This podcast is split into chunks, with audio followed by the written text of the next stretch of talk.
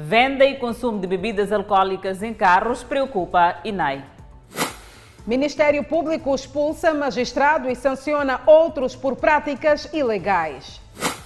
Raptos à luz do dia reforça o ambiente de insegurança em Maputo.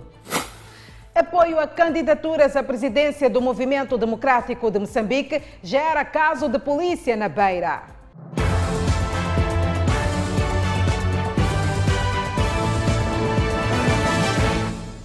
Boa noite, estamos em direto e em simultâneo com a Rádio Miramar e plataformas digitais.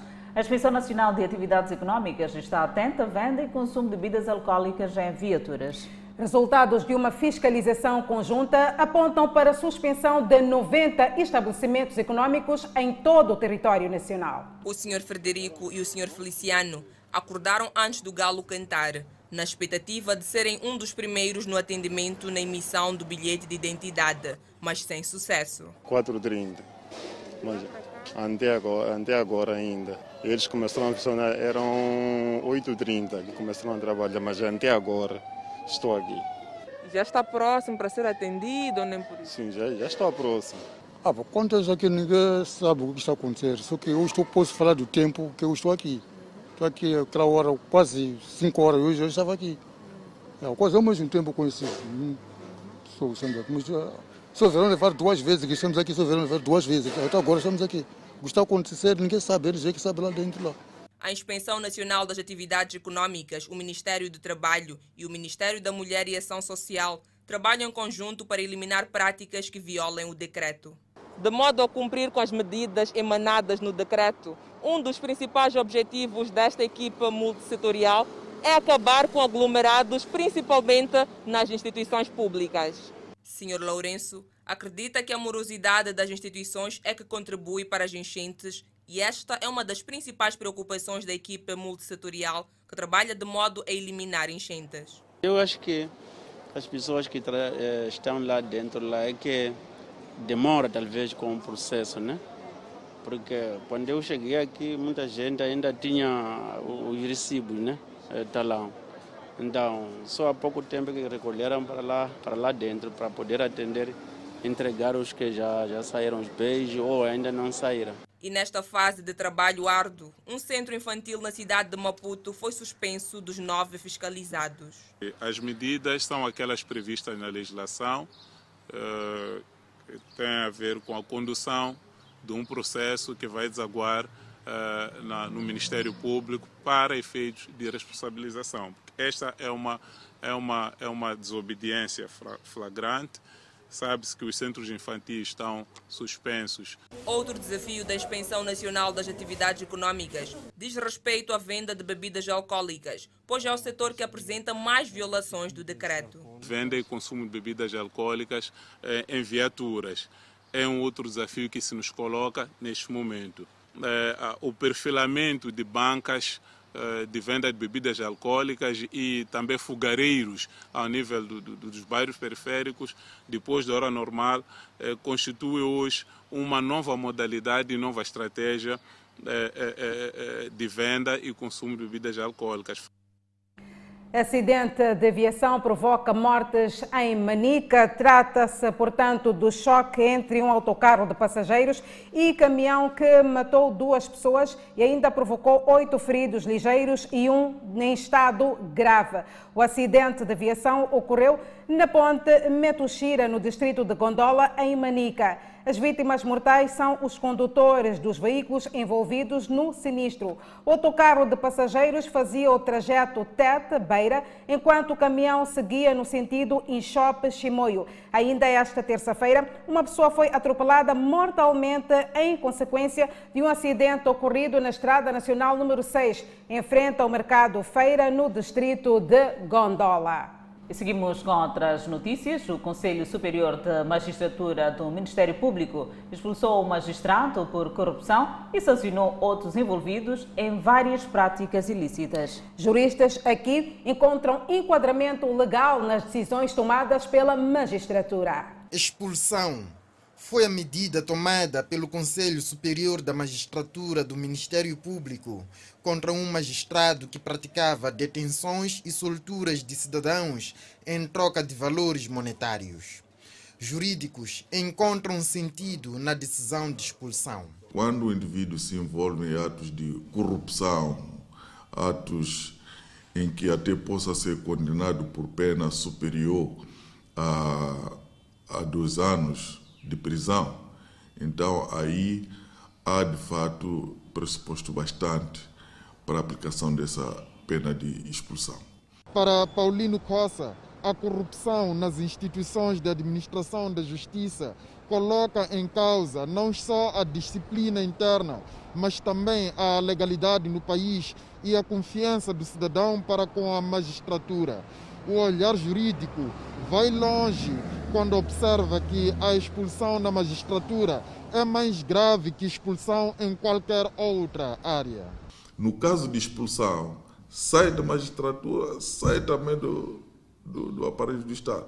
Então, é mesmo para apelar que eles têm que ter consciência de em que situação eles se metem quando de fato praticam atos. Cidadãos convergem em opinião, referindo-se à expulsão como tendo sido uma decisão acertada. Se foi expulsado, exatamente o Ministério Público foi, fez uma boa decisão. Amém. Então a decisão foi boa. A decisão foi boa, para mim foi muito boa, exatamente foi muito boa. Porque nós precisamos de bons governantes que possam nos eh, dirigir. Foi boa decisão ser expulso, sim. Porque, pá, a corrupção, a corrupção não ajuda, só vem para estragar o mundo, tá a entender? Então, para mim, foi uma boa opinião que continue assim, quem encontrar ele a, ser, a, a, a roubar, não sei, tem que expulsar. Foi também sancionado com multa um procurador da República de Segunda que participou numa cerimônia oficial de casamento de união prematura envolvendo um dirigente distrital e uma menor. Em virtude de representar a magistratura, ele tem que procurar se comportar bem. Agora, ele participar efetivamente numa cerimônia onde estão sendo violados os direitos da, da, da criança, onde está sendo violada a própria lei, tanto por causa do envolvimento de, de um adulto com criança. E ainda tendo o dever especial de denúncia ele para esses casos. Então, uh, de fato, há aqui todo o espaço para a aplicação de, de, desse tipo de sanção. Entre os sancionados estão também um procurador da República de Primeira que se ausentou da sua área de jurisdição sem autorização do superior hierárquico e um oficial de justiça com categoria de escrivão de direito distrital que usou as suas funções em benefício próprio, exigindo e recebendo valores monetários para facilitar a restituição em liberdade de arguídos presos. Moradores do bairro de Mocupe, no município de Matola, amotinaram-se em frente à eletricidade de Moçambique, sede da Machava, para reclamar a alegada demora na eletrificação do bairro. Os moradores dizem que há mais de quatro anos aguardam pela chegada da corrente elétrica. Velas acesas e garrafas simbolizando candeeiros e dísticos é a forma que os moradores encontraram para manifestar a alegada demora de energia elétrica em Mocup. E nós a viver como estamos a viver é difícil. Nós somos jovens, estamos numa situação em que estamos a tentar fazer o máximo para podermos desenvolver. Nós estamos a desenvolver, não está a acontecer nada. Em frente à EDMC de Damachava, munidos de documentos, os moradores acusaram a empresa da alegada discriminação. Eles deram-nos essa resposta Está aqui a data dia 16 de nove de 2019. É a resposta que a EDM nos deu a dizer que em breve já estaria a zona eletrificada. Tivemos a eletrificação da zona, uma parte da zona. Nós vivemos num sítio de uma ilha, onde começaram a, a, a, a ligar a corrente elétrica a partir do quarteirão. Três, quatro, quatro passaram, foram ligar, sete, oito, nós do 6 e 5 estamos dentro de uma ilha. Muitas residências daqui do quarteirão 5 do bairro de Mucupe já têm instalação elétrica feita. Por exemplo, nesta, o posto LED aguarda há três anos eh, pela corrente elétrica. Dizem não ter horizonte para a ligação. A última promessa foi a colocação deste sinal, indicando que a energia ia chegar dentro em breve. Entretanto, até esta altura, nada aconteceu. Não estão a trabalhar, foram pintar nossas casas, estão pintaram para fazer o quê? Disseram que em dezembro do ano passado teríamos energia. Tudo bem, passou dezembro de 2020. 2021 até julho prometeram a gente ter energia. Não passamos junho, agora estamos em quê? No mês de, de agosto, mas ainda não tem energia. As donas de casa, como Miniza, falam dos constrangimentos para conservar os alimentos. É difícil. Posso dizer que nós estamos numa zona de campo porque para comer congelados, peixe, temos que ir para lá, para lá, para o lagar, onde tem energia. Os moradores dizem-se cansados de promessas. Queremos, ah, essa promessa é escrita. Não queremos só assim dizer vão onde entrar, montar postes. Queremos para eles dar a resposta escrita. A EDM ouviu a preocupação e garantiu aos moradores que todos serão contemplados mas eh, no âmbito do projeto para a energia, é energia para todos, essa zona vai ser contemplada. Aliás, já começamos, já, já iniciamos com o processo de, de cadastramento da própria zona. Eu acredito que muito em breve a situação estará corrigida. A meta da IADM na Machava para este ano é ligar energia a 12.500 clientes e até o momento já foram efetuadas cerca de 6 mil ligações. O presidente da Liga da Juventude do MDM na cidade da Beira, que anunciou apoio à candidatura de Lutero Semango, foi chamado a comparecer à quarta esquadra para responder à sua suposta acusação de agressão ao antigo presidente desta organização juvenil, que apoia o secretário-geral. No último sábado, Albino Mucendo anunciou que a Liga da Juventude do MDM na Beira da qual é presidente há cerca de um mês, apoiava a candidatura de Lutero Semango ao cargo de presidente do Movimento Democrático de Moçambique.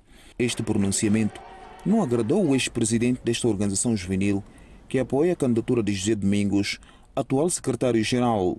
Ao tentar manifestar-se, Muxica dos Santos diz que foi agredido e retirado sua motorizada pelos apoiantes de Lutero Semango, um fato que, segundo ele, também aconteceu com os dois colegas que acabaram por serem destituídos das funções que ocupavam. Eu vi por a queixa aqui na esquadra por causa do bem que eles levaram, que o meu bem não é do partido. Estão a fazer caça a todo aquele jovem que está a apoiar o secretário-geral. Muxica acusa os apoiantes de Lutero Semango de o terem afastado da liderança da juventude por ter manifestado seu apoio a José Domingos. Agora estamos a falar de um candidato e amanhã, quando ser o presidente do partido, como é que será? Há um mês, deixei de ser presidente da Liga da Juventude da cidade da Beira. Fui destituído por causa de apoiar o candidato que é o secretário-geral. O presidente da Liga da Juventude do MDM a fazer-se presente na quarta esquadra aqui na capital provincial de Sofala, onde foi notificado a responder, portanto, uma suposta situação de agressão que terá ocorrido no dia em que o mesmo anunciou o apoio à candidatura de Lutero Simango. Sucede que, na altura, pelo menos por aquilo que ficamos a saber, eh, desentendeu-se com o antigo presidente da Liga da Juventude, que apoia uma outra candidatura, neste caso de José Domingos. Albino Mocento nega que tenha havido uma agressão ou queixou-se, mas sim uma pressão para que o mesmo devolvesse a motorizada do partido que usava enquanto presidente desta organização juvenil. Ele tem a moto do partido. E era uma pressão para, para, para que de modo trouxesse a moto aquele partido. O presidente da Liga da Juventude do MDM na Beira admite que após a morte de Davis Simengo, o partido tem conhecido dias difíceis, dado o ambiente de crispação motivado por um anúncio de apoio a cada candidatura. De facto, é que está a se criar essa vivência toda porque tem um grupo que quer enterrar os princípios do David Mann e eu tenho que dizer, entre aspas, tem medo da auditoria interna do partido. No fim, o atual presidente da Liga da Juventude do MDM na Beira viu-se obrigado a levar o seu antecessor na sua viatura a fim de dirimir o conflito na sede do partido. Relatório da ONU publicado alerta para a rapidez com que se desenvolve o aquecimento global e revela que o limite poderá ser atingido em 2030.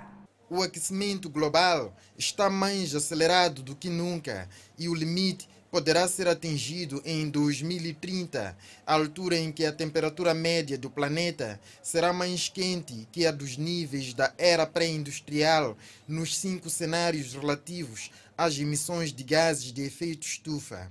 Ambientalistas referem-se à ação humana.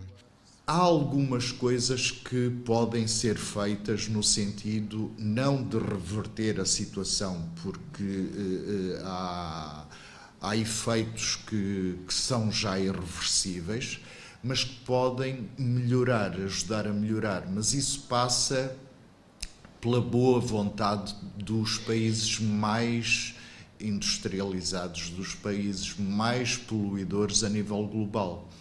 Uh, falo dos Estados Unidos, da China, da Índia, do Japão, da Rússia, etc. O relatório da ONU que revela esta situação resulta de um estudo conduzido por centenas de cientistas de dezenas de países. É uma situação de difícil reversão, mas não faltam ações que possam ser empreendidas. Embora não sejamos dos maiores países emissores de gases do efeito estufa, podemos participar em ações que possam ajudar a minimizar a situação, bem como evitar ações que possam agravar a situação. O CO2 que era emitido para a atmosfera era absorvido de uma forma natural, quer através dos oceanos, quer através dos solos, quer através das florestas, etc. O que é que acontece? Se nós cada vez mais temos menos floresta. Se nós estamos a ter o, o, o, a temperatura das águas oceânicas cada vez mais elevadas, estes absorvedores de CO2 começam a atingir a sua capacidade de saturação, o que, eh, eh, no fundo, implica que vai aumentando este, eh, esta quantidade de gases que são emitidos para, para a atmosfera. Cidadãos estão também cientes das suas ações, que, segundo eles, apesar de serem aparentemente pequenas, agravam a situação. Sérgio Jalani testemunha a devastação do mangal e derrube de árvores de proteção costeira. O mangal desapareceu porque as pessoas, existem pessoas que cortam o mangal para a construção de casas e, e outros fins. O secretário-geral da ONU vê no relatório um verdadeiro alerta vermelho para a humanidade que, no seu ver, deve pôr fim às energias fósseis. A PRM na província de Maputo desmantela tráfico e consumo de droga na lixeira de Macantren, que resultou na detenção de 11 jovens. Desta operação foram apreendidas 350 gramas de heroína e surumá. Uma lixeira concebida para o depósito de resíduos sólidos, transformada em local de consumo e venda de droga. Este prédio abandonado, ao que tudo indica, o centro do tráfico de drogas. É precisamente neste prédio abandonado, local de consumo e também de venda ah, de droga. Bem mesmo aqui é possível ver alguns eh, vestígios eh, que mostram claramente de que estes indivíduos consumiam droga neste local. Os próprios catadores é que denunciaram à polícia da existência de boca de fumo. Na época aqui tinha jovens que vinham de fora, não aqui catadores daqui. Então vinham aqui dentro, ficavam aqui, vendiam drogas. Hum, o vulgo heroína, chamavam de heroína, sim, pincho. Quem cata o lixo na lixeira de Macantene disse cansado desta prática que envolve grande parte de jovens. Desde já, epa, é não ver mais aquilo ali acontecer aqui, porque nós, catadores daqui da lixeira, não queremos ver mais de verdade. Tem que sumir mesmo porque aquilo ali mesmo estraga jovens. Mas a polícia já fez o seu trabalho, desmantelou o presumível grupo. Este jovem faz parte dos 11 detidos, reconhece o esquema que existe na lixeira. Essa droga não sei de quem. As pessoas que vendem essa droga mesmo agora estão dentro do prédio. Tu conheces as pessoas? Conhecemos. Quem são essas pessoas? Conhecemos. Os nomes não conheço, de vista conheço. Atiram a culpa da venda aos outros, aí eles admitem apenas o consumo. Eu fumo suruma de vez em quando, né? Tu fumas para quê? Para trabalhar. Para trabalhar, chefe. Eu sou um trabalhador inocente. Não posso mentir dizer que já vendi, já consumi sim suruma, mas nunca vendi droga. Durante a operação, a polícia apreendeu 350 gramas de heroína e suruma, supostamente pertencentes a estes jovens detidos. A polícia, esta é uma operação contínua com vista a desmantelar, desencorajar práticas desta natureza. E a Polícia da República de Moçambique, a nível da província de Maputo, vai continuar a apertar o cerco para indivíduos que dedicam-se em atos criminais. A polícia na província de Maputo promete mais trabalhos nesta lixeira, ao que tudo indica, já com relatos antigos de tráfico de drogas. Por outro lado, mais de 80 kg de droga diversa foram incineradas esta terça-feira pelo Serviço Nacional de Investigação Criminal na província de Nampula. É mais uma quantidade de droga que é incinerada este ano e a mesma faz parte das últimas duas apreensões de drogas feitas na cidade portuária de Nacala e cidade de Nampula. Metanfetamina e cannabis sativa são os tipos de drogas incineradas nesta terça-feira. São 86 kg, sendo 85 de metanfetamina e 1 kg de cannabis sativa. Os pontos em que foram apreendidos foram 55 kg no distrito de Nacala Porto e 30 kg na cidade de Nampula nos meses passados. Em Nampula, a via marítima continua a ser o foco de entrada de drogas, segundo aponta a porta-voz do Serviço Nacional de Investigação Criminal. Nós temos feito trabalhos em coordenação com nossos colegas da Marinha, com vista à fiscalização da mesma no mar. O Gabinete Provincial de Combate à Droga na província de Nampula diz que continua ainda preocupado com casos de tráfico e consumo de droga por parte de jovens. Daí que tem estado a levar a cabo ações de eh, tanto sensibilização a nível das diversas instituições públicas e privadas, incluindo estabelecimentos de ensino. A situação da droga é preocupante, mas o importante é que está-se a desenvolver esse trabalho para apreensão e para a chamada uh, do despertar da consciência da sociedade para o não enveredar uh, por este caminho. E acreditamos que, que, com esse ato para desencorajar este tipo de práticas que são nocivas à saúde, não só também ao desenvolvimento da nossa sociedade, a intervenção ativa de toda a sociedade é essencial para o sucesso da prevenção e combate à droga. Em conexão aos últimos dois casos de tráfico de drogas, as autoridades dizem que estão detidos alguns indivíduos que respondem pelos seus atos enquanto prosseguem trabalhos de investigação para a detenção dos cabecilhas. A abertura de uma das faixas da Avenida 24 de Julho e a reabilitação da outra anima os automobilistas e a comunidade residente nas zonas de Mataquane e Esturo, na Beira. Já se pode circular com alguma segurança numa das faixas da Avenida 24 de Julho, na zona de Mataquane, na cidade da Beira. Terminadas obras de pavimentação, as autoridades municipais reabriram uma das faixas para a alegria da comunidade residente. A dona Marcelina Fernandes vive nesta zona há 25 anos e diz que hoje é uma grande alegria circular por aqui. Estava muito pior com esgotos, não se podia fazer nada. Atravessar para mim era um risco mas agora atravesso muito bem. Estou muito agradecida pelo trabalho. Milton de Souza é também residente de Mataquane. Diz que não podia circular à vontade com sua viatura por conta dos buracos que tomavam conta da rodovia. E o mesmo cenário aconteceu quando das obras de pavimentação. Hoje tem um sentimento diferente. Um sentimento de alegria, não é? Infelizmente, muitos automobilistas, quando passam aqui, têm um excesso de velocidade. Então isso em algum momento constitui algum perigo. Sendo que estamos a usar uma faixa, não é? Única para tanto o pessoal que vai deste lado assim como do outro lado, então constitui um grande perigo mesmo. Mas é uma maravilha. A estrada está muito boa, não tem mais aqueles problemas né, de buracos, enfim. enquanto que o trânsito flui com alguma normalidade numa das faixas da Avenida 24 de Julho, que beneficiou de obras de pavimentação. Cá deste lado do Estur, os trabalhos que iniciaram semana passada estão a um bom ritmo. Pelo que ficamos a saber, nas próximas duas semanas as obras serão concluídas. Os automobilistas esperam que as obras que decorrem na outra faixa da Avenida 24 de Julho, do lado do Estur, tenham também a mesma qualidade. Gostaríamos de ver a cidade cada vez, cada dia, assim como está esta. Que as ruas todas tivessem essa qualidade e nesta maneira de circular. É bom para as viaturas, é bom para as pessoas que passam por essas vias. As obras de pavimentação da Avenida 24 de Julho foram financiadas pelo Fundo Nacional de Estradas e o Conselho Autarco da Beira em mais de 25 milhões de meticais.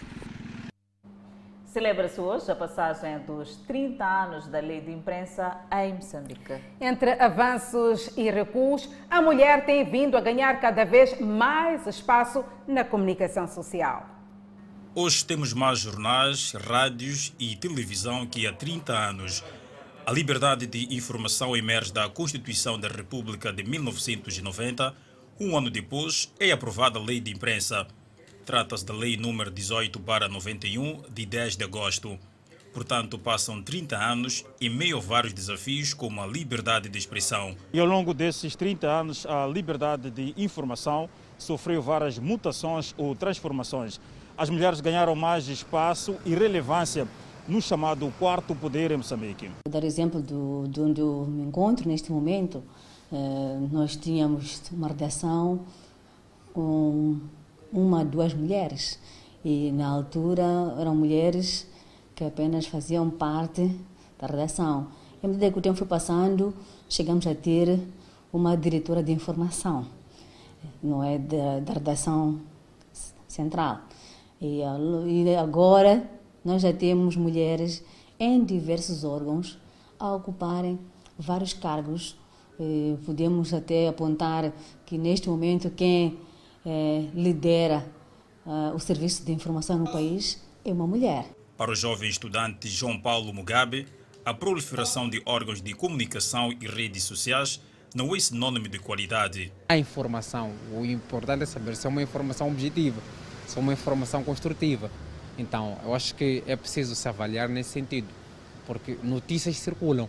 O jornalista Paulo da Conceição defende que a qualidade da informação que vem ao público está refém da carteira profissional. A aprovação da carteira profissional será efetivamente um passo é, crucial para isto, porque a partir daí poderemos definir quem efetivamente é ou pode ser jornalista ou não. Né? A Constituição da República de Moçambique garante o direito individual à liberdade de expressão, à liberdade de imprensa e o direito à informação. Estes direitos humanos fundamentais foram primeiro consagrados na Constituição da República de 1990 e depois largados na de 2004. E o governo apreciou e aprovou o relatório anual de atividades e da conta de gerência do Gabinete de Informação Financeira de Moçambique a submeter à Assembleia da República. O Conselho de Ministros, na sua 28ª sessão ordinária, apreciou e aprovou o relatório anual de atividades e da conta de gerência do Gabinete de Informação Financeira de Moçambique, referente ao ano de 2020, a submeter à Assembleia da República, nos termos da Lei nº 2/2018, que altera a lei que cria o Gabinete de Informação Financeira de Moçambique. Ainda nesta sessão, apreciou e aprovou o decreto que autoriza a criação de duas instituições de ensino superior, uma na província de Sofala e outra em Tete. O decreto que autoriza a Global Visa Protocolos Limitada a criar uma instituição de ensino superior da classe A, designada por Universidade Alberto Chipande, UNIAC, de natureza privada, com sede na cidade da Beira, província de Sofala o decreto que autoriza o Grupo Marara Limitada a criar uma instituição do ensino superior da classe B, designada por Instituto Superior Politécnico de Engenharia e Ciências, ISUPEC, de natureza privada, com sede na cidade de Moatize, província de Tete. O governo aprovou ainda o decreto que revê o regulamento de comercialização de diamantes, metais preciosos e gemas. O decreto que revê o regulamento de comercialização de diamantes, metais preciosos e gemas, aprovado pelo Decreto número 25, 2015, de 20 de novembro. o decreto que revê, o decreto número 26 2015, de 20 de novembro, que cria a unidade de gestão do processo Kimberley, metais preciosos e gemas, abreviadamente designada por UGPK. O Conselho de Ministros apreciou as informações sobre o balanço e perspectivas da aplicação das medidas para a contenção da propagação da pandemia da Covid-19 enquanto durar a situação de calamidade pública. A falta de carteira está a condicionar o processo de ensino e aprendizagem na província de Manica. Enquanto isso, residentes de Moala Expansão e Nampula preocupados com a extração desenfreada de areia. Notícias a acompanhar logo após o intervalo. Até já. O Fala Moçambique está de volta. Moradores de Moala Expansão em Nampula mostram-se preocupados com a exploração desenfreada de areia que acelera o processo de erosão.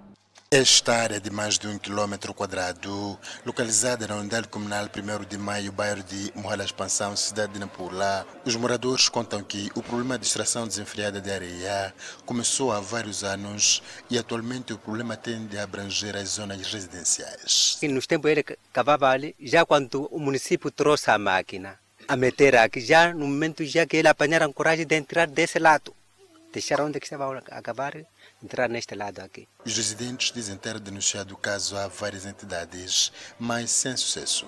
No posto não sai resultado. Nós chegamos na Casa Branca lá, na cidade, que é no tribunal, não sai solução. Fomos até na Terras Ambiente, não sai solução. Fomos até nas obras públicas, é o último. Não sai solução. É um caso que também é de conhecimento das lideranças locais que apontam a falta de colaboração dos outros moradores. Isso aqui vai se encher a água tempo chuvoso e vai tentando alastrando até apanhar o rio principal que é o rio Mutomote. Isso significa que não, é, não haverá vivência, só será uma lagoa onde é que não vamos se viver. E as pessoas que estão aqui já não têm para onde ir. Outros residentes revelam que há vezes em que surge troca de mimos entre os exploradores e os próprios nativos. Eles quando cavam ali, apanharam um quanto tem bloco de cimento, eles carregam aqueles, aqueles blocos, a porra e carrega aqueles, aqueles blocos. É o serviço que eles passam. Quando a gente procura, já a vez que chegou a vez de querer lutar conosco. Este jovem dos seus 22 anos, que também diz que vive nesta zona, é um dos que faz a extração de areia que justifica. Como eu sou, epa, tá aqui mesmo, né? Tenho que trabalhar no areal, porque eu não tenho nada, eu não tenho trabalho, estou trabalhando no areal. A extração de areia na unidade comunal 1 de maio, bairro de Moara Expansão, cidade de Nampula, acontece quase diariamente. Moradores contam que por dia chegam neste ponto mais de 50 carros carregando areia. Este camionista, que faz média diária de entre 5 a 6 viagens, fala dos motivos que os levam a carregar areia neste local.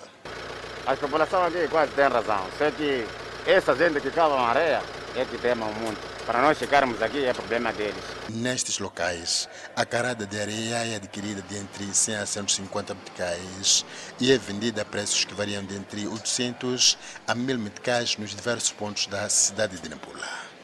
E a falta de salas de aulas está a comprometer o processo de ensino e aprendizagem na escola primária Muda de Gondola, na província de Manica.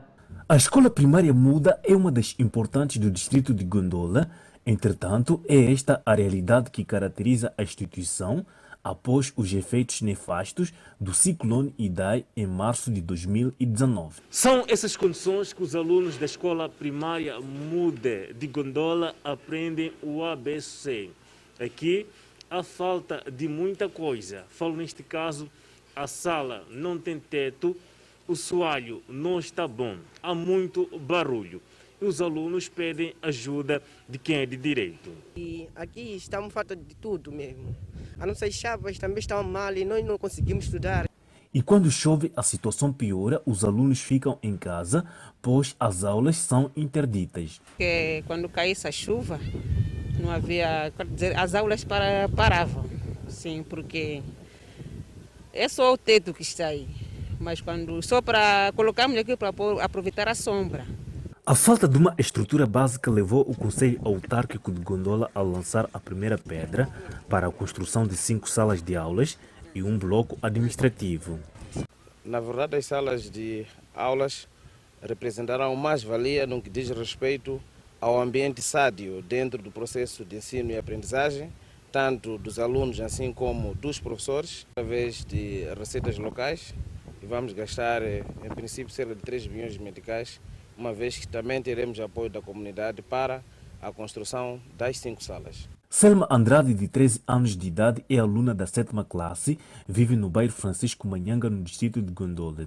Ela e suas colegas já sonham com dias melhores com o apoio da edilidade. Com essas salas que estão sendo construídas, nós já estamos se sentindo bem e felizes. Na escola, quase cerca de 50 carteiras estão quebradas. A edilidade garantiu que ainda este ano os alunos da escola primária Muda de Gondola terão salas condignas e carteiras para aprender o ABC. Complicada esta realidade. Autoridades em Nhambana pretendem melhorar a atividade de mineração artesanal para melhor obter receitas no futuro. Com efeito, foi lançado esta terça-feira em Inhassune, no distrito de Panda, o recenseamento dos operadores. Naldo Salatela é operador mineiro há quase duas décadas. A Inhassune explora pedra usada para construção civil. Juntamente com os colegas, britam a pedra sem nenhum equipamento de proteção, mesmo ciente dos riscos que correm. O processo de extração de pedras aqui em Inhassune, no distrito de Panda, é feito manualmente. A população que tem vindo a desenvolver esta atividade reconhece que é uma atividade muito dura e, acima de tudo, é feita sem o mínimo de equipamento de proteção. Equipamento de proteção, vocês têm? Não, não temos. Como é que trabalham só assim à mão mesmo? Sim. Não tem luvas? Não. Para melhorar a atividade destes operadores, estão organizados em associação. Antônio Zandamele, presidente, diz que a atividade é rentável, mas constitui um perigo de vida. Conta episódios de colegas que tornaram-se deficientes após desabamento da terra nas minas. Tivemos uns dois casos, que um perdeu, quase ia perder membros, e outra pessoa eh, salvou porque estava adestada, mas ficou empenada também. O governo está ciente destes problemas e pretende minimizar a preocupação destes operadores. Para efeito, lançou esta terça-feira o recenseamento de mineradores artesanais.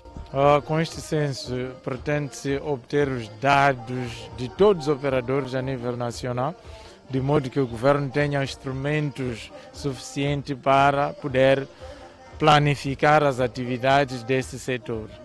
Tendo em conta que até este momento nós não, não tínhamos informação real eh, de quantos operadores mineiros nós temos, quantos estão no setor a comercializar estes minérios e não temos exatamente qual é a produção eh, no terreno do, da, do, dos minérios. Segundo o diretor dos Serviços Provinciais de Infraestruturas, a mineração artesanal ocorre em quase todos os distritos da província de Inhambane. Não foi especificado o valor que será aplicado para licenciar os pouco mais de 1.600 operadores artesanais existentes em vários pontos da província. Mais de 20 mil pessoas participaram de uma ação de limpeza das ruas do distrito de Sequel, em Luanda, Angola. O evento foi coordenado pela Igreja Universal do Reino de Deus.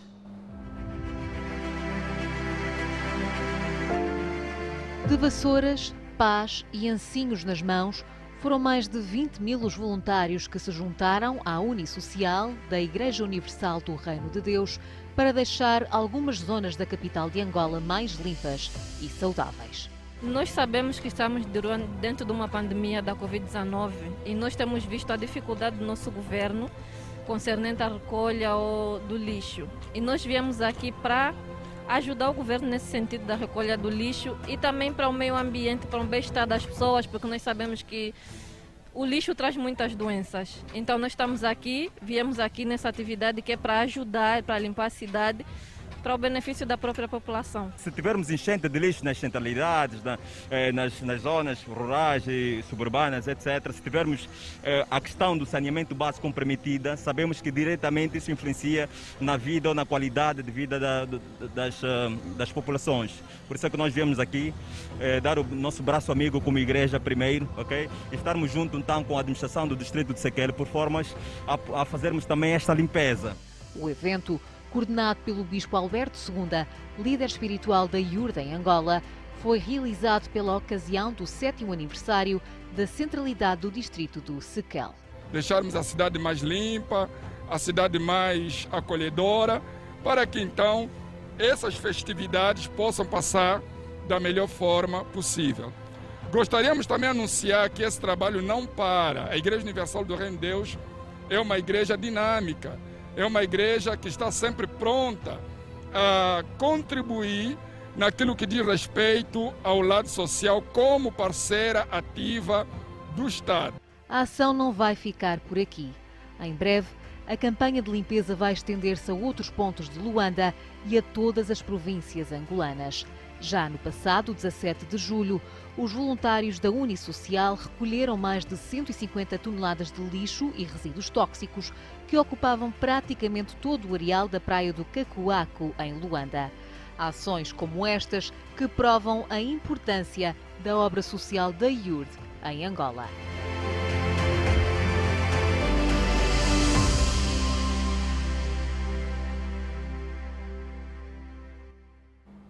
Moçambique registra mais 1.073 recuperados e 1.116 casos positivos da Covid-19.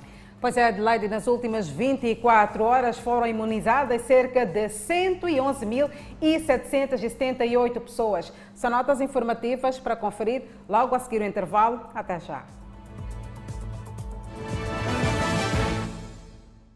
O país enfrenta a terceira vaga da pandemia da Covid-19 e se prevê que o pico da doença seja ainda este mês.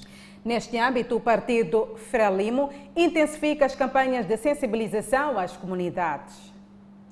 Numa altura que o país enfrenta a terceira vaga da pandemia da Covid-19 e que se prevê que o pico da doença seja ainda este mês, o primeiro secretário da Frelimo ao nível da cidade de Maputo, Razak Manhek, visitou nesta terça-feira alguns mercados do Distrito Municipal Campo na cidade de Maputo. Para além de acompanhar o funcionamento e o cumprimento das medidas de prevenção e combate à Covid-19, Manhek mobilizou os vendedores a aderirem ao processo de vacinação. Grande parte dos vendedores deste mercado já tomaram vacina. E sentimos também o interesse que têm os outros que não tiveram ainda a oportunidade de ter a vacina, de ir atrás desse, de, de, da, da vacina para que possamos todos estar imunizados. Eu penso que saio, saímos daqui com, com, com satisfação e com boa impressão. É única. Ah, vacina única. Mas já não me deu bem, mas já estou melhor. Já está melhor? Sim. Tá bem. Quando vem aqui um cliente para comprar tomate, para comprar cebola, perguntar a ele se já vacinou também. Sim. E incentivar para ir lá. Sim. Só assim. E continuarmos a manter as, as, estas medidas. Lavarmos as mãos, distanciamento. Razak Manhik, primeiro secretário da Frelimo, nível da cidade de Maputo, passava de banca em banca no mercado Janete, nesta parcela do país. A mensagem era única: a adesão ao processo de vacinação contra a Covid-19 e, sobretudo, o cumprimento das medidas de prevenção e combate a esta pandemia. Manhek diz que sai do mercado Janete impressionado, até porque este mercado está devidamente organizado. Dizer que o mercado está muito bem organizado. Estamos satisfeitos com aquilo que nós vimos, a, a, a observância daquilo que são as medidas decretadas pelo, pelo governo. Conforme puderam ver e estivemos todos juntos, há distanciamento, há sempre em cada banca, e, e com falha numa e noutra, há sempre instrumentos para para higienização das, das mãos. E vimos que está todo mundo aqui no mercado com máscara. A cidade de Maputo continua a registrar maior número de casos positivos da Covid-19. Continuamos a trazer a informação, espreitamos o setor da saúde, onde a província de Nampula continua em destaque na campanha de vacinação, seguida da cidade de Maputo, que imunizou o maior número de pessoas. E lembre-se que o pré-registro, segundo o Ministério da Saúde, é muito importante para que você seja imunizado. Danissa, em termos numéricos, qual é o estágio do processo de vacinação do país?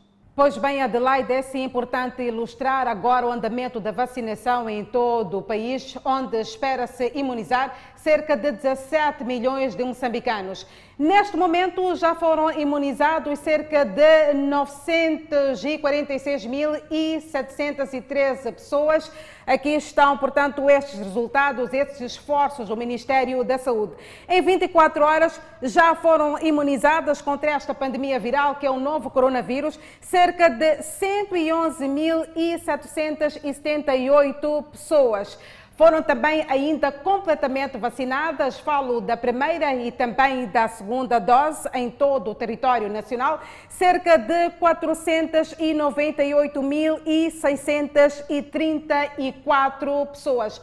Note ainda que agora vamos avançar com este processo de imunização de acordo com cada província do país. E tal como muito bem aqui referenciaste a província de Nampula, falo de em 24 horas, é que conseguiu aqui imunizar maior número de pessoas, mas temos ainda a cidade de, de Maputo, que desde o início deste processo já conseguiu imunizar aqui maior número de pessoas. Falo sim de cerca de 185.464 pessoas que já foram imunizadas na cidade de Maputo. Nas últimas 24 horas foram imunizadas 12.084 pessoas. As pessoas que estão completamente vacinadas na cidade capital totalizam 122.495. Em, portanto, segundo, no segundo ponto do país onde mais pessoas já foram imunizadas, é Maputo província, já foram imunizadas cerca de 156.344 pessoas. Nas últimas 24 horas foram imunizadas cerca de 15.167. A província de Nampula, mais uma vez, vale referenciar que nas últimas 24 horas é que aqui imunizaram o maior número de pessoas. O apelo do Ministério da Saúde neste momento é para que mais cidadãos possam ser imunizados. Não se esqueça de poder marcar para receber esta vacina contra a pandemia viral, que é o novo coronavírus. Portanto, adira este processo de vacinação. Adelaide, creio que podemos avançar para mais dados sobre aqui esta pandemia viral que é o novo coronavírus. Obrigada por esta atualização e nas últimas 24 horas o país vacinou estas 111.778 pessoas contra a Covid-19, passando a ter este cumulativo de 498.634 pessoas completamente imunizadas. Há também o registro de mais 1.073 recuperadas, o que eleva para 108.516 no seu cumulativo. E tem cumulativamente 6.307 internados e 361 recebem tratamento nos centros de isolamento. Moçambique tem cumulativamente 134.343 casos positivos registados. Destes, 133.974 de transmissão local e 369 importados. O nosso país testou nas últimas 24 horas 4.718 amostras, das quais 1.166 revelaram-se positivas, destas 1.139 de nacionalidade moçambicana, 27 estrangeiros e todos resultam de transmissão local. E nas últimas 24 horas o país notificou a ocorrência de mais três óbitos da Covid-19, elevado para 1.641 as vítimas mortais. Neste momento, Moçambique tem 24.182 casos ativos da Covid-19. Voltamos a reiterar, previna-te do novo coronavírus. E seguimos com mais informação. É o Conselho Provincial da Juventude, na Zambésia, que está a intensificar as ações de prevenção da pandemia da Covid-19 nos principais terminais rodoviários em parceria com a Ambviro. As ações incluem a desinfecção de viaturas, a distribuição de máscaras no âmbito da Semana Internacional da Juventude. Além dos membros do Conselho Provincial da Juventude, vários jovens tiveram ações de prevenção e sensibilização para a prevenção da Covid-19. Vendedores de rua, motoristas, taxistas de bicicletas motorizadas foram os principais alvos. As ações de desinfecção e sensibilização por parte dos automobilistas pelo Conselho Provincial da Juventude ao nível da província de Zambésia têm vista as comemorações do 12 de agosto, Dia Internacional da Juventude. No entanto, esta agremiação ao nível da província de Zambésia está a levar a cabo várias ações de forma a garantir que esta camada juvenil possa ainda continuar a fazer a sua parte naquilo que são as medidas de prevenção contra a pandemia da Covid-19. A taxista diz ser importante que os seus colegas de trabalho comecem a cumprir na íntegra as medidas preventivas para continuar a garantir a sustentabilidade das suas famílias. Para prevenir com arroz, mas onde é que nós podemos ir ser vacinados? Mas não conhecemos, mas a maioria das pessoas podem vacinar esse assunto de Covid-19, sim, mas é bom para nós ficarmos bem. O presidente do Conselho Provincial da Juventude explica a importância deste ato, sobretudo numa época em que casos positivos de morte pela Covid tendem a aumentar exponencialmente. Já vacinou? Ainda. Está tá à espera do quê? Ah, não sabia? Então aqui tem muitos postos de vacinação. Aqui mesmo onde você está, pode ir ao Benfica, ali no estúdio. Hein? Pode ir ao campo do 1 de maio, há de encontrar posto de vacinação. Pode ir ao hospital do 7 de setembro, ao Sangarveira, há de encontrar posto de vacinação. É uma ala. Hum? É uma ala. Nós estamos aqui a, a pedir os jovens para se protegerem não é só vacinar, também tem de se proteger. Ações de género estão sendo levadas a cabo um pouco pelos distritos da província de Zambésia, através dos Conselhos Distritais da Juventude. E no próximo bloco, juntar-se ao Fala Moçambique, Edson Arante, que vai falar do posicionamento do setor privado em relação à recuperação da FADM da Mocimbo da Praia em Cabo Delegado. É uma nota informativa para conferir já já. Voltamos dentro de instantes. De volta ao Fala Moçambique, a tomada de Mocimbo da Praia na província de Cabo Delgado pelas Forças de Defesa e Segurança é tida como um ganho, principalmente para o setor privado. É isso mesmo, Adelaide. E ao Fala Moçambique, neste preciso momento, junta-se o jornalista Edson Arante para partilhar mais detalhes sobre esta informação. Edson Arante, boa noite. Boa noite, Danissa. Boa noite, Adelaide. Saudações extensivas a todos que estão também a acompanhar o Fala Moçambique. De fato, há este posicionamento do setor privado em relação às ações que se verificam em Cabo Delegado, concretamente esta recuperação da Vila de Mocimbo da Praia, através das forças conjuntas. Sabe-se que Moçambique conta também com apoio estrangeiro para o combate ao terrorismo em Cabo Delegado e chega-nos a informação de que o Mocimbo da Praia já está nas mãos das Forças de Defesa e Segurança de Moçambique.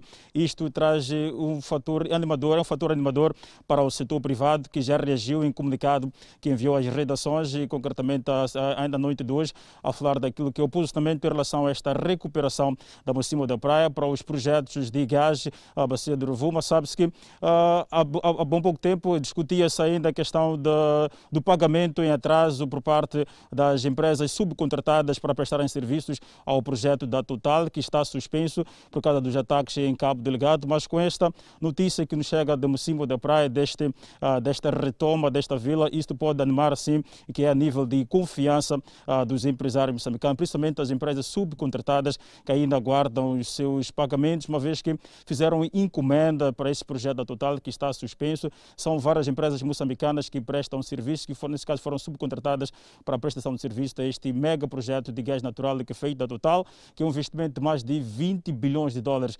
Em comunicado, a CTA diz que esta é uma iniciativa, esta, esta, este anúncio por parte das Forças de Defesa e Segurança, assim como a Força Conjunta que combate o terrorismo em Cabo Delgado, desta recuperação da Vila de Palma, que era um dos centros ou epicentro da logística dos terroristas uh, que há desde 2017 têm vindo a fazer as suas incursões terroristas neste, nesta região norte do país. O fato é que os empresários uh, durante muito tempo vinham reclamando da questão de segurança e isso fez de fato com que a Total suspendesse as suas atividades de pesquisa ou de, esse projeto de gás natural que é feito aqui na bacia do Rovuma, concretamente neste projeto da Total. Passamos a ler o comunicado que nos chega da CTA que fala daquilo que é o posicionamento em geral sobre este projeto, esta retoma ah, da Mocima da Praia. A CTA diz que, de acordo com a avaliação feita sobre os impactos dos ataques terroristas na zona norte do país, apurou-se que cerca de 288 empresas ah, terão suspendido as suas atividades no distrito de Mocimba da Praia.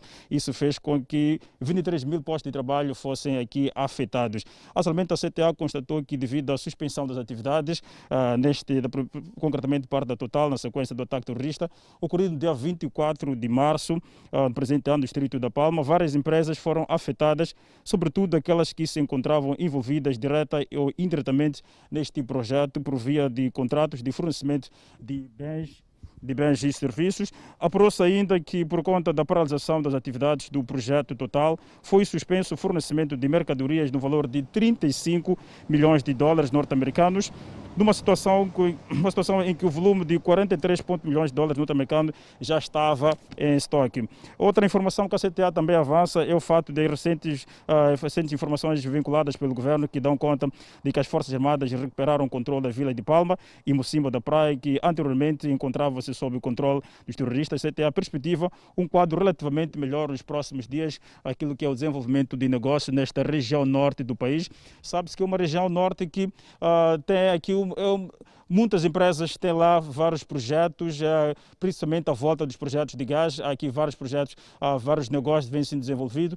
E com esta paralisação, com estes ataques que se verificam em Cabo Delgado, isto estava a paralisar o, desenvolvimento dos vários projetos que lá, eh, lá ocorrem em Cabo Delgado. Mas com este anúncio, a parte das Forças de Defesa e Segurança, as forças conjuntas, sabe-se que há forças ruandesas, assim como a Força Conjunta da SADEC, que juntam-se no ataque ao, ao terrorismo, ao, ao combate ao terrorismo em Cabo Delgado. Há essas ações positivas eh, que vêm sendo anunciadas diariamente pela imprensa, principalmente as forças conjuntas são essas notas que podemos trazer a partir daqui da CTA, este posicionamento do setor privado em relação à retoma do Mocimbo da Praia, que foi somente anunciado pelas Forças de Defesa e Segurança, que este vai reanimar a atividade econômica naquela região norte do país. Danissa Adelaide devolve a palavra para o estudo do Fala Moçambique.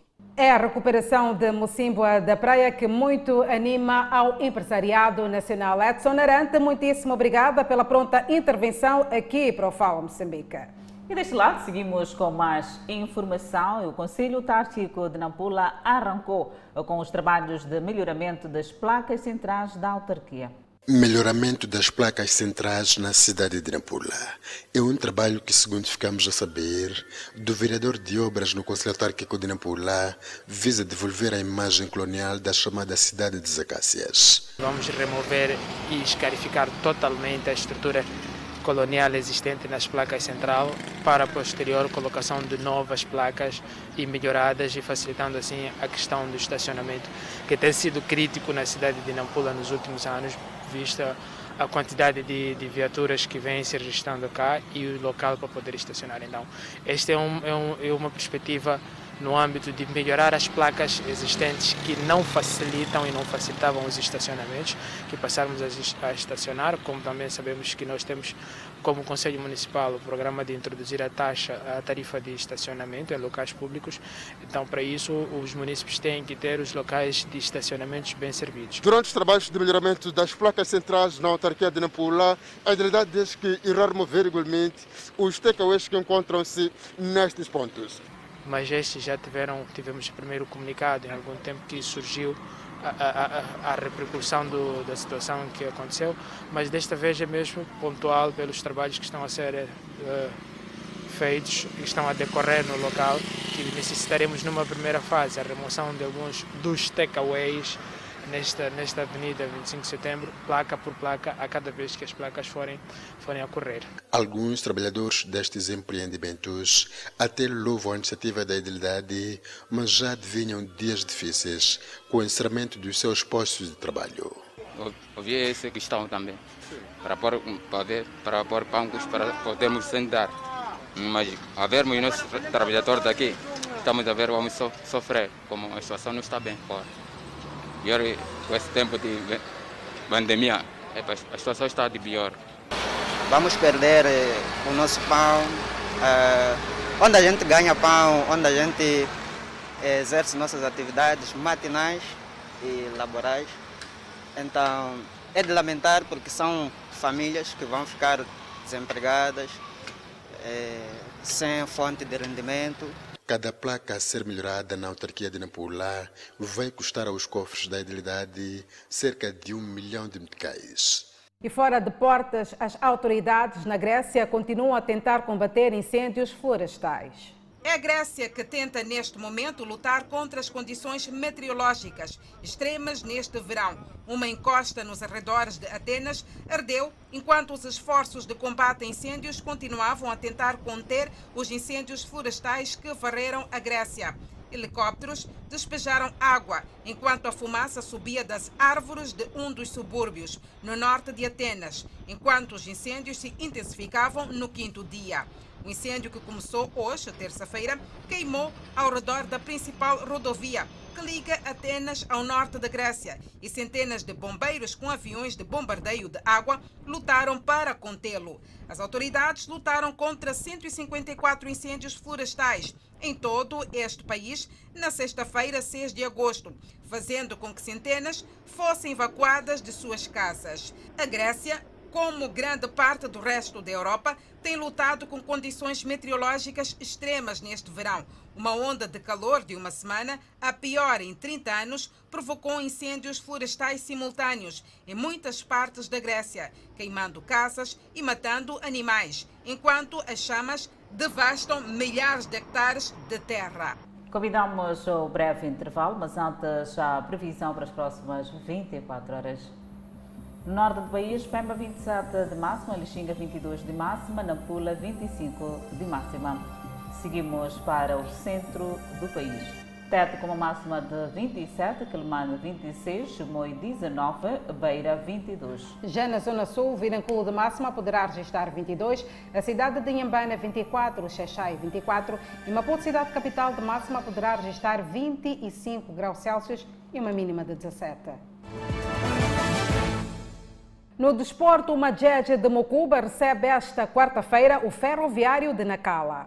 A jogar em casa no campo de Ferroviário de Climane, o conjunto orientado pelo treinador Nazir Armando tem por missão vencer o jogo e elevar a convicção do público que já anseia por bons resultados, uma vez que a equipe está nos lugares de despromoção para sua permanência na competição. O treinador adjunto avança que decorrem trabalhos técnicos e táticos. A equipe técnica garante então que estão criadas todas as condições técnicas para que aqui neste reduto sejam então desfilados ou sejam retirados os três pontos que são necessários para esta equipe de Majed de Mucuba aqui na província da Zambésia. Nós estamos a fazer trabalho normal, como tem sido o hábito, e tendo em conta que cada jogo é sempre uma final, tendo em conta que estamos eh, atrasados eh, em termos de resultados desportivos e penso que a rapaziada está moralizada depois do jogo mal conseguido do fim de semana. Pensamos nós que psicologicamente os jogadores já estão no seu nível competitivo com o intuito de chegarmos amanhã e impormos o nosso ritmo de jogo de formas a que saiamos daqui com, com os três pontos garantidos. Este é que é o nosso objetivo. Continuamos a olhar o desporto, deixa feita fora de portas. O PSG e Lionel Messi entraram em um acordo definitivo pela ida do argentino à equipa, de, à equipa francesa. Lionel Messi terá contrato com a nova equipa do PSG até 2023, com a opção de estender o seu vínculo por mais uma temporada. Além disso, o atleta deve receber cerca de 35 milhões de euros por ano, sem contar com os bónus adicionais. Temas como direitos de imagem, comissões e formas de pagamento também foram definidos no processo de contratação. Messi desembarcou na França, onde saudou muitos adeptos do PSG que estavam à sua espera. Vai passar por exames médicos e assinar o contrato. Com este acordo, Messi irá se reencontrar com Neymar, com quem fez estado de sucesso vestindo a camisola do Barcelona. Junta-se igualmente a Mbappé e outras estrelas da equipa francesa.